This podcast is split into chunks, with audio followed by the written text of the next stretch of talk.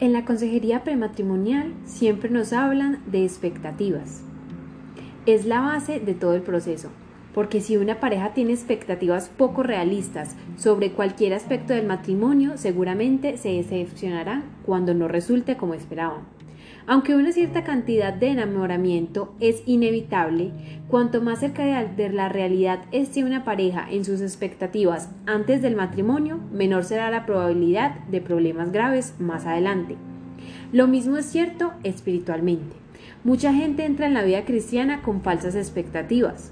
Se les dijo que confiar en Jesús como su Salvador resolvería muchos, si no la mayoría de sus problemas.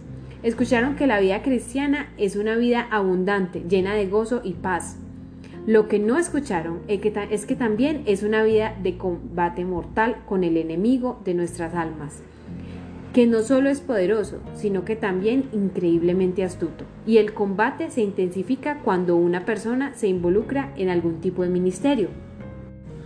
En el pasaje de hoy, Bernabé y Saulo emprenden el primer viaje misionero habían sido enviados con la bendición de la iglesia de Antioquía.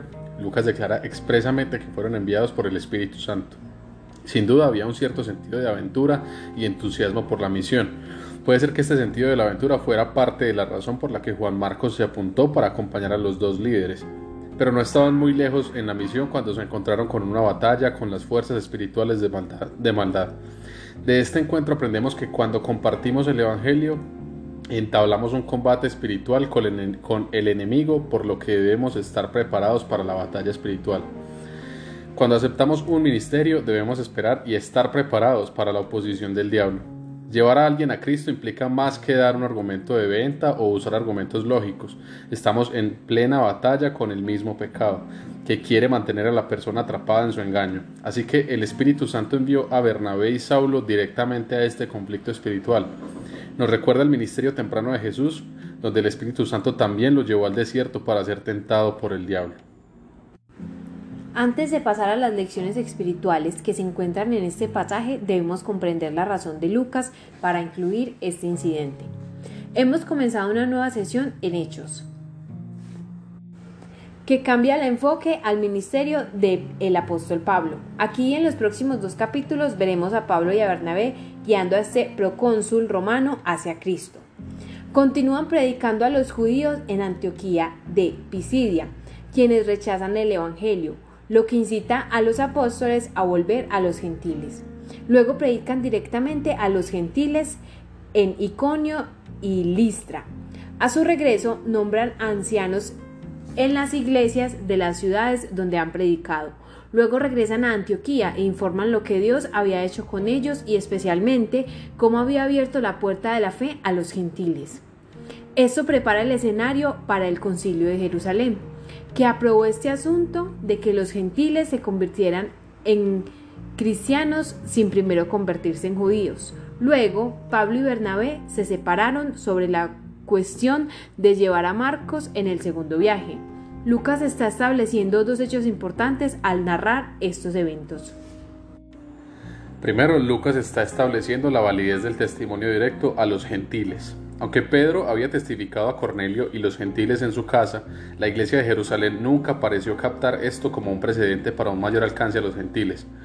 Quedó en manos de la iglesia de Antioquía ver que este acercamiento directo lleva a muchos gentiles a la fe sin entrar por la puerta del judaísmo. Cuando Bernabé y Saulo comienzan su misión, comienzan testificando a los judíos en las sinagogas de Chipre. Este fue siempre el enfoque de Pablo, llevar el Evangelio a los judíos primero y luego a los gentiles. Quizás hizo esto debido a su intenso deseo de ver a su propia gente salvada, y es posible que haya estado siguiendo el enfoque de Jesús de llevar primero las buenas nuevas a las ovejas perdidas de la casa de Israel y solo más tarde ordenar que el mensaje se difundiera a todas las naciones. Además, las sinagogas judías serían un lugar donde se podrían encontrar gentiles temerosos de Dios, que ya tenían un fundamento, pero que solo necesitaban escuchar acerca de Jesucristo.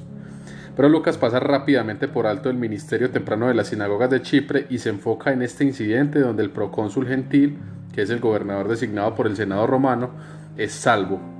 Irónicamente, un falso profeta judío casi le impide creer.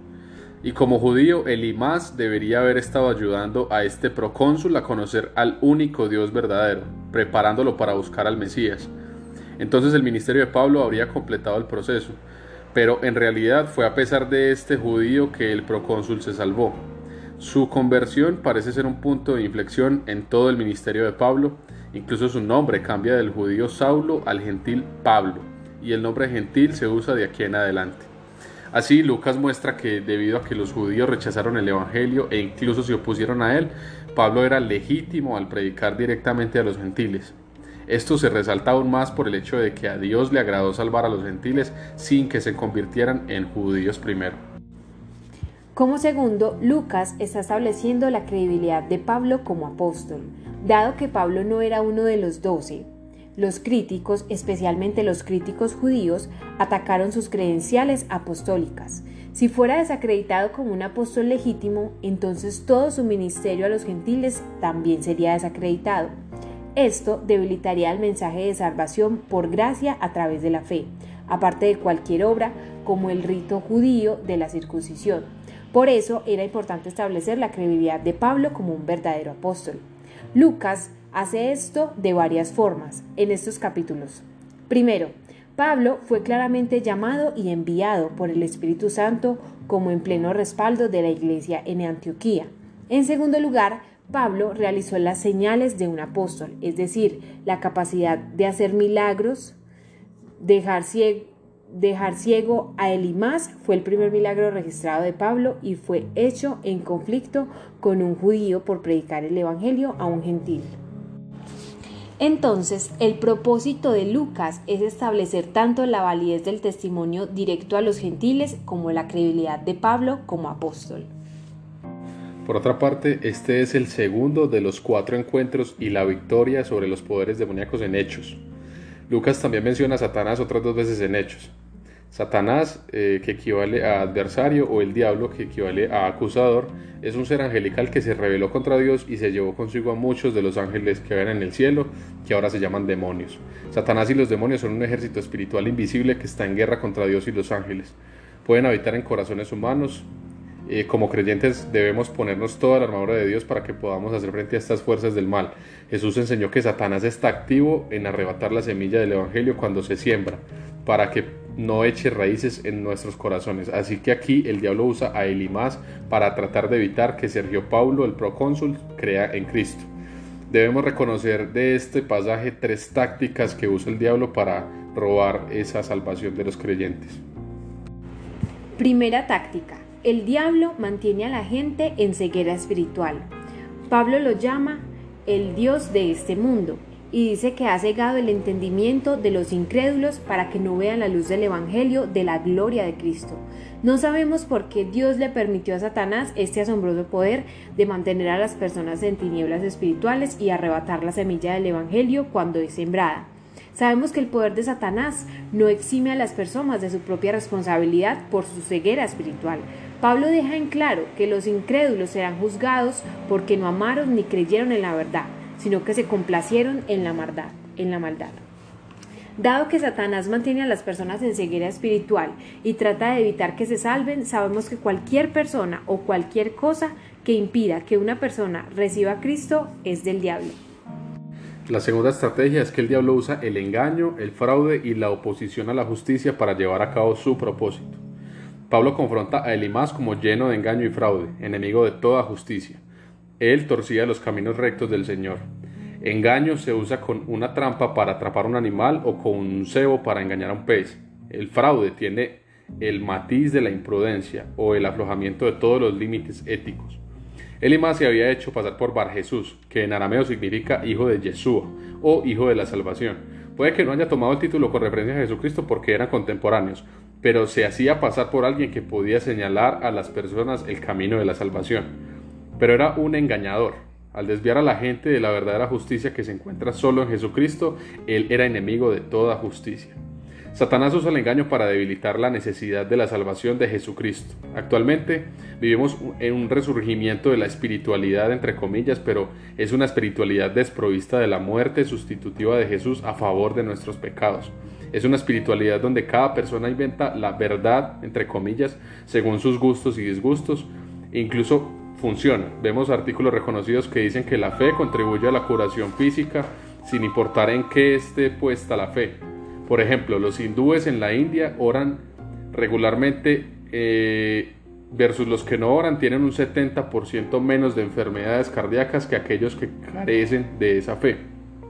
Esto es un engaño del diablo, que hace que las personas que lo leen piensen, no importa en lo que creas, lo importante es que creas en algo y eso te ayudará a estar más saludable. Esto es una artimaña del, enemigo para engañarnos.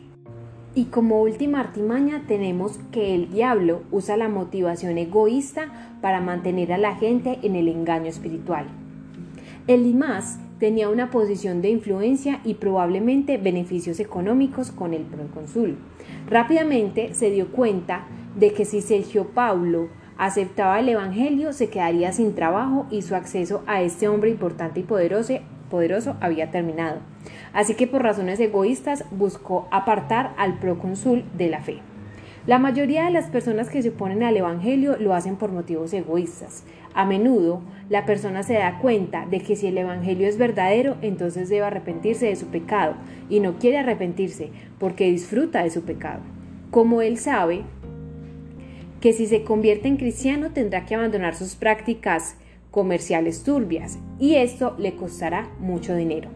Como le gustaban las cosas que puede hacer y comprar con su dinero, rechazó el Evangelio. A menudo quienes abogan por la evolución no lo hacen por razones puramente intelectuales. Si Dios es el creador, saben que está en un gran problema debido a sus pecados, de modo que utilizan todos los argumentos que pueden, por ridículos que sean, para defender la evolución. Cuales quieran que sean las objeciones superficiales al Evangelio, la razón fundamental es siempre que la persona quiere ser su propio Dios. Como conclusión, eh, queremos decirte que tomar la decisión de servir a Jesús va a representar desafíos constantemente en nuestras vidas terrenales. Y en la mayoría de las ocasiones el diablo va a buscar tu punto débil para tentarte, hacerte caer y enfriar tu relación con Dios y quitarle un seguidor, un seguidor a Dios. De las formas más sutiles, incluso haciéndote creer que los afanes del día a día son más importantes que tu ministerio en el reino de Dios. Hoy oramos para que Dios nos fortalezca a seguir escuchando su voz y poder enfrentar las tentaciones de este mundo. Señor, hoy pido por toda la familia de la fe que está escuchando este espacio, Señor, de conexión contigo. Dios, permítenos tener una conexión más genuina contigo, Dios del cielo, que tú seas fortaleciendo nuestro hombre o mujer interior con tu palabra, con tu poder, con tu Espíritu Santo, para que podamos derribar todo ataque del enemigo, Dios, que podamos entender que estamos en constante lucha con nuestra naturaleza de pecado, en constante lucha con un mundo corrupto, con un mundo que tiene un sistema de gobierno totalmente alejado del tuyo, del, del gobierno del reino de Dios.